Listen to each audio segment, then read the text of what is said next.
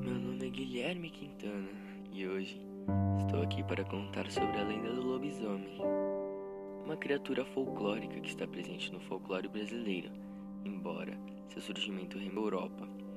É conhecido por ser um homem que se transforma em lobo em noites de lua cheia e sai em busca de vítimas para poder alimentar-se do sangue delas, ou simplesmente matá-las.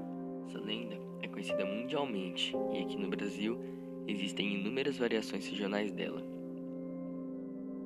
A lenda do lobisomem é conhecida praticamente no mundo todo. Ela o define como um ser parte homem, parte lobo, que foi amaldiçoado com a licantropia. Aquele que é amaldiçoado transforma-se no lobisomem nas noites de lua cheia. Algumas variações da lenda falam que a licantropia foi resultado de um pacto do homem com o diabo. Uma vez transformado em lobisomem, a pessoa parte freneticamente à procura de vítimas para matá-las. A cultura popular moderna alastrou a ideia de que o lobisomem é vulnerável somente à bala de prata, ou a objetos cortantes feitos também da prata. Assim, a única forma de matá-lo seria por meio de objetos feitos desse metal.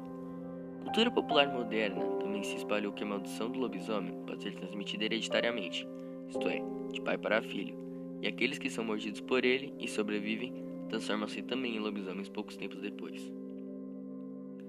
A lenda do lobisomem surgiu na Europa, e os relatos mais antigos existentes sobre esse ser levaram os estudiosos a concluírem que sua origem está na Grécia Antiga. Existem diferentes versões na tradição grega, mas um dos relatos fala de um rei chamado Licaon, que reinou em uma região chamada Arcádia e foi punido por Zeus após tentar matá-lo. Isso aconteceu porque Licaon era conhecido por realizar o sacrifício de humanos viajantes que visitavam seus domínios. Zeus, então, disfarçou-se de viajante, dirigiu-se a Arcádia e foi recebido por Licaon em um jantar.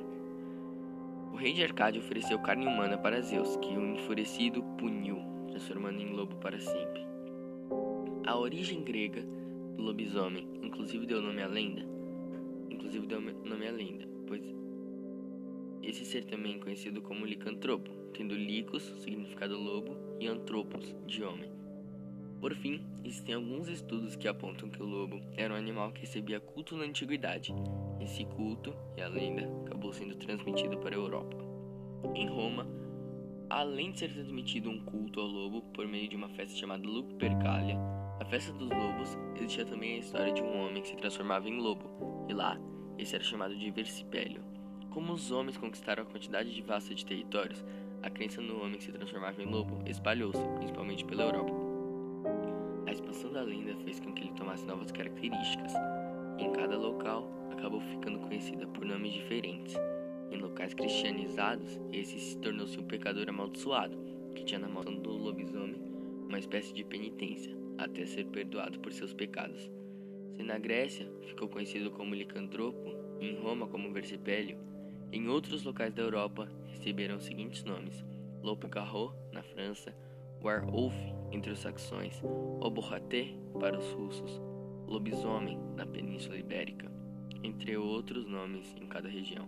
Até mesmo na África e na Ásia, a lenda do lobisomem ficou conhecida, embora possua características diferentes nesses continentes. A influência portuguesa na lenda do lobisomem. Naturalmente, a lenda chegou no Brasil por meio dos portugueses, durante o período em que esses colonizavam o Brasil. Em nosso país, a lenda assumiu diferentes características em cada região. Portugal acreditava que o lobisomem era um homem muito magro, com orelhas compridas e nariz avantajado. Falava-se que ele podia ser um homem amaldiçoado por ser predestinado à maldição, bem como esta poderia ser uma penitência de seus pecados cometidos.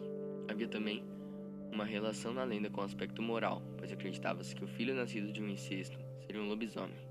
No caso da predestinação, acreditava-se que o primeiro filho homem nascido depois do nascimento de sete filhas seria um lobisomem. Uma vez transformado nisso, o ser partiria à procura de cemitérios de pessoas para alimentar-se. Em Portugal, o lobisomem também poderia ser conhecido como corredor ou tardo, e lá chegavam a acreditar que mulheres também poderiam transformar-se nesse ser, sendo chamadas de peeira ou lobeiras, conforme levantou o folclorista Luiz da Câmara Cascudo. Lobisomem no Brasil. Como mencionamos, a lenda do lobisomem chegou por meio dos portugueses, e alguns estudos judicializados concluíram que não existia uma lenda desse tipo entre os povos indígenas.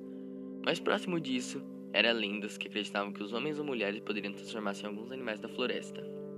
Essa lenda no folclore brasileiro acabou adquirindo elementos presentes em sua versão portuguesa. Assim, é comum acreditar que o lobisomem era o homem nascido depois, de depois que a mãe tivesse sete filhos, embora a versão da lenda fale que, se nascesse sete filhos homens, o oitavo filho também seria um lobisomem. No norte do Brasil, o lobisomem era um homem que tinha saúde debilitada, e aquele que fosse anêmico acabaria transformando-se nele. Uma vez transformado, alimente-se do sangue de outros humanos para compensar a pobre dieta comum deles. A transformação acontecia nas noites de quinta-feira para sexta-feira. No sul, por sua vez, o fato de que transformava o homem em lobisomem era o incesto.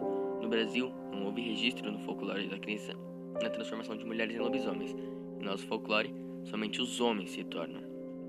Outra crença relacionada ao lobisomem no Brasil é que no interior de São Paulo acreditava-se que esse ser tentava invadir as casas para comer as crianças.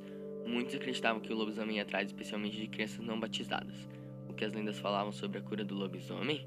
Em geral, acreditava-se que era um ser que poderia ser curado se fosse ferido gravemente com determinados objetos.